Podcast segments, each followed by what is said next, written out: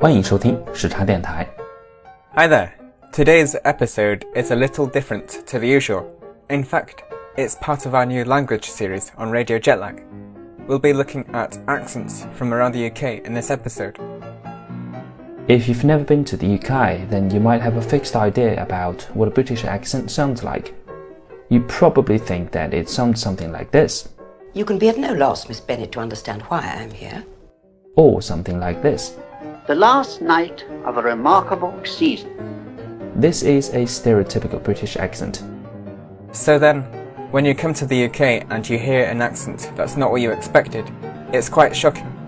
It's a bit like going to Paris and expecting a romantic experience, but instead getting garlic bread in your eye while choking on a croissant. So let's start by explaining what an accent actually is. An accent basically means the way someone sounds when they speak. It means how they pronounce words.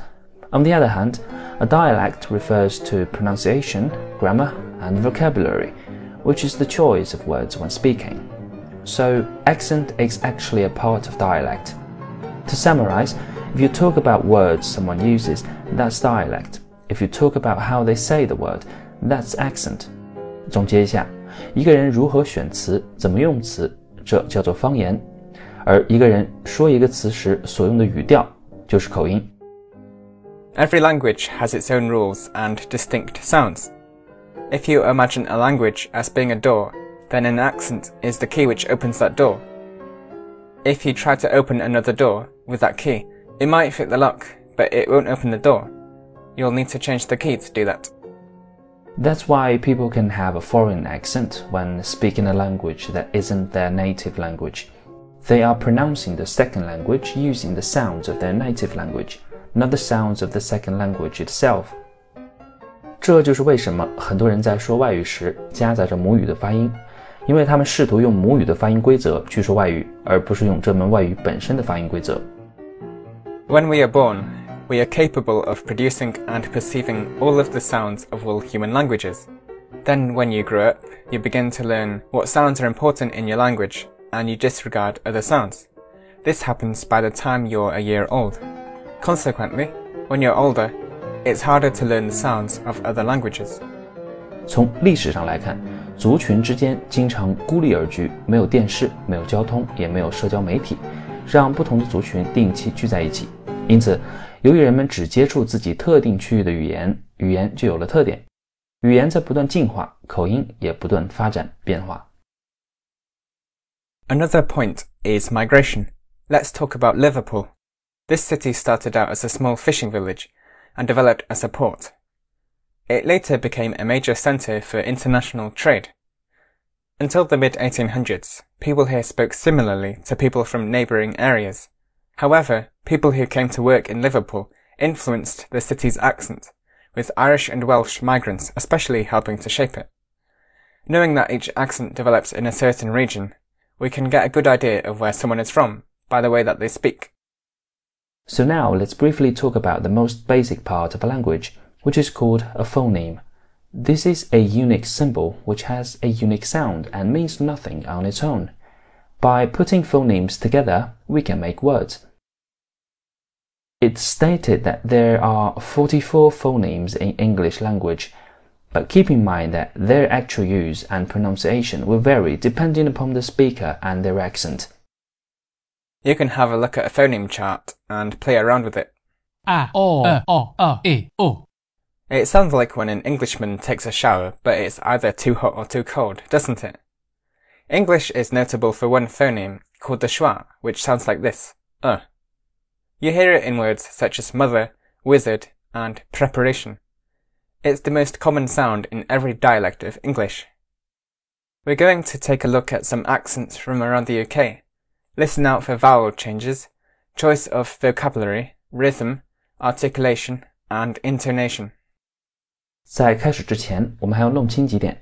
首先，glottal stop，声门停顿，就是你忽然停止口内空气的流动， 然后在说话时再释放空气，让其流动。比如在你说啊哦的时候，声门停顿，通常在遇到字母 t 的时候使用。如果有人的口音里你听到了声门停顿，那么我们就说这个语言使用了 t 吞音。比如 water 这个单词就会变成 water。接下来是 h 吞音，简而言之就是遇到 h 时 h 不发音。比如说 house 这个单词会说成 house。最后我们说说儿化音，简而言之就是 r 到底是发音还是不发音。英语基本上是非儿化的，单词开始出现 r 时，我们发 r 的音，比如 right 和 really。如果出现在中间，基本上就很少发音，甚至不发音了，比如 car park 或者 water。So now let's begin our journey. We begin in London, the capital of the UK, and we start with received pronunciation, which is known as RP. This is a stereotypical British accent, and is based on Standard English. RP does not belong to any region, because it's taught. However, it is mainly heard in southeast London. It's associated with the upper class, people who are posh and well educated. RP 口音咬字清晰，语调准确。 RP 英语中会尽量避免 t 吞音，或使用 slang 即俚语。和大多数的英语发音一样，RP 没有儿化音。你可以用 Geordie 口音，也就是纽卡斯尔口音，和 RP 对比一下，就找到 RP 的发音感觉了。有趣的是，大多数的英国人都听不懂 Geordie 口音。Let's listen to an example. For the last couple of elections, the bookmakers have got it right. It's come to something when the best predictor of our 600 year old parliament is a bunch of skull faced alcoholics smoking outside a Paddy Power on Scunthorpe High Street. But now here's Jeremy Paxman again, talking with some guy called Boris. twist. Maybe They put with a- a sideways bottom, Boris. Boris. No, sideways, Boris. Sorry, you think. Have you got any brakes, Boris? No, hardly. Brilliant, Jeremy. Keep going. Not too hard now. That's good. It's your That's good. leadership, Keep Boris. Going. It's going well. It's, I feel it's going well. Oops. Now, with a happy attitude, we're visiting Buckingham Palace, and we can hear Queen's English. This is spoken within the royal family and by people who are very upper class. It's similar to RP, but there are some differences. For example, the Queen pronounces yes as yes, and she says one instead of I. For example, Philip, one would very much like to have a dash of tea after supper. 而且女王会把她的 r 音发成接触音 r， 接触音就是发音时用舌头顶住天花板。我们来听听女王谈论她花园里的日晷时是怎么说的。 Had we thought of that? That it was planted in the shade? it wasn't in the shade originally, I'm sure. But um, maybe we could move it. No, we're walking about in London and we can hear Cockney. There's lots of nice houses and stuff here, I think. Came here before with my brother and my father. We had a game of football in the park. I went down to Nuclear for a pint. Cockney 口音还有很多的特点，比如使用了很多的 h 吞音，呃，听起来像 u 一样。比如 milk 会发成 milk，的发音会变成 f 或者 v，think 会变成 think，rather 会变成 rather。a 的音更像是 r，t 吞音也随处可见。Cockney 的口音中还经常使用押韵的俚语，通常为了押韵去借一两个词过来，或者在对话中只保留短语中的第一个单词，比如 nuclear sub，在语境中只说 nuclear，nuclear sub 就是 pub 酒吧的意思。举一个有意思的例子，apples and pears，台阶，在语境中会这么使用，I'll come down the apples now。下面我们来听个例子。I'm quite an emotional person, and, and I think you could tell from, you know, obviously my daughter Dani in Love Island, you could tell what sort of a human being she was. And I don't think she comes from a father that's, you know, giving it all that. We love Dani. You know, it's all about love and affection in my family. It's very important to me, you know. Now we've left London I we're in the West Country. The accent is rhotic and is associated with foreigners and pirates. Who are? If you've ever been in Cornwall, you'll know what a fantastic part of the country it is. 熟悉《哈利波特》的小伙伴们，你们会听到大个子海格就操着一口西部乡下的口音。Ain't no one gonna get past Fluffy. Ain't a soul knows how, except for me and Dumbledore. I shouldn't have told you that.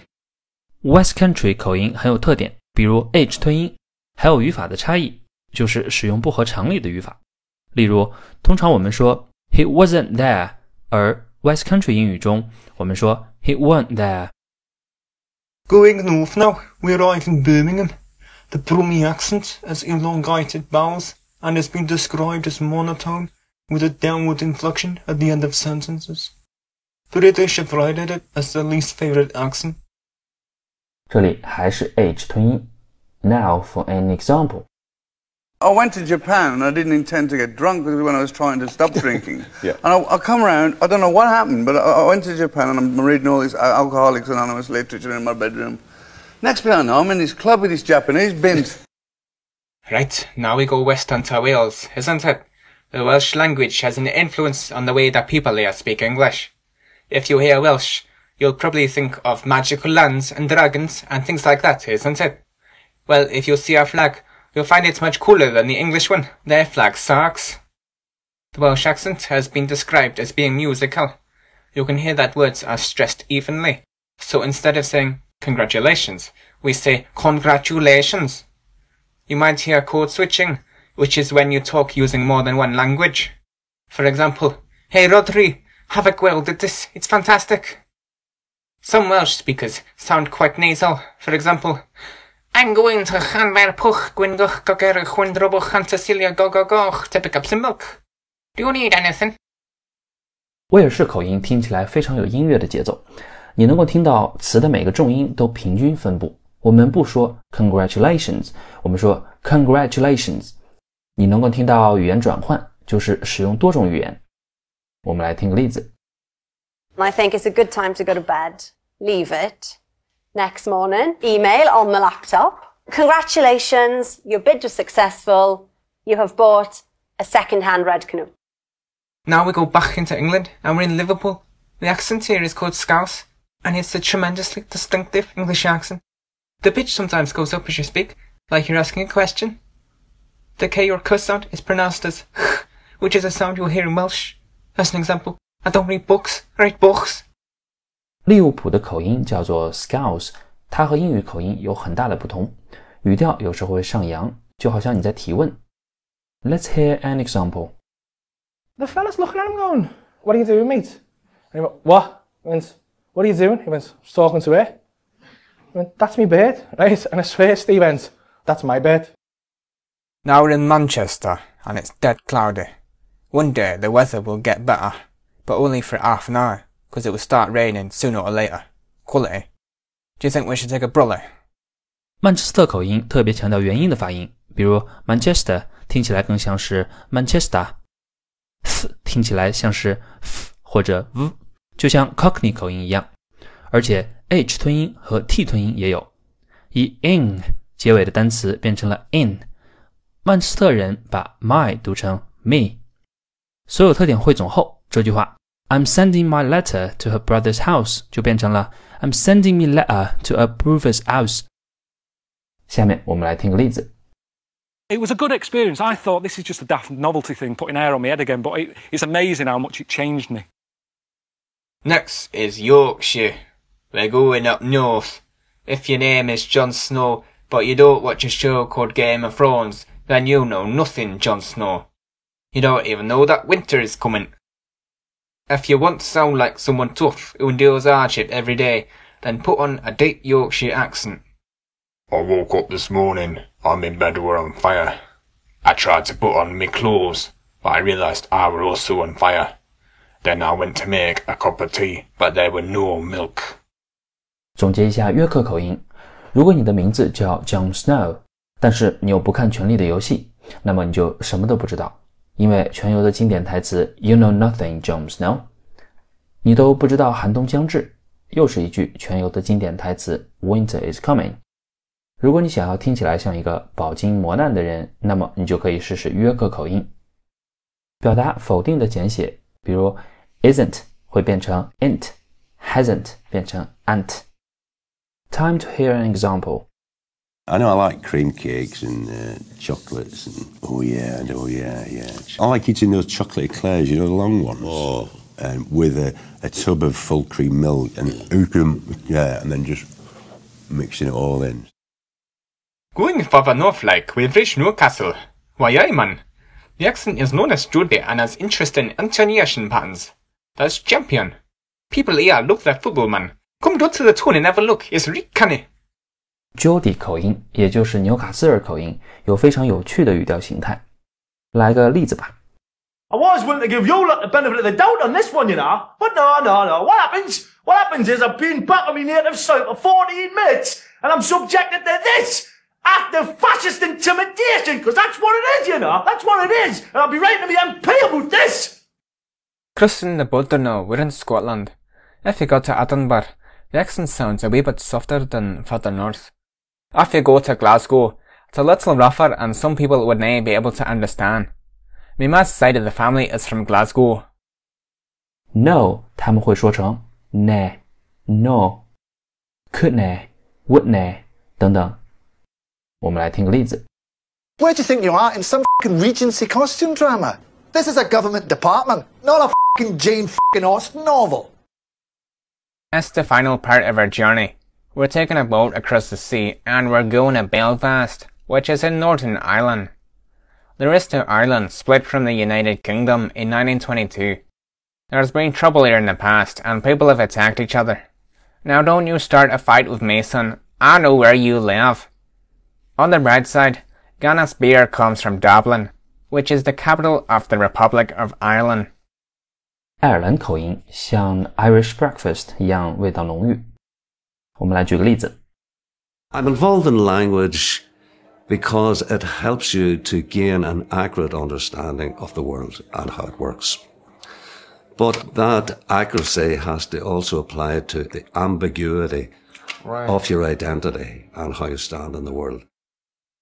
There are actually quite a few different Irish accents, but we don't have enough time for that today. I'm off for Guinness, so see ya, Paddy.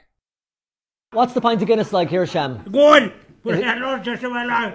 I might be clean seeing this number 71 gone. I might see 78. Oh, of course you will, yeah. Absolutely.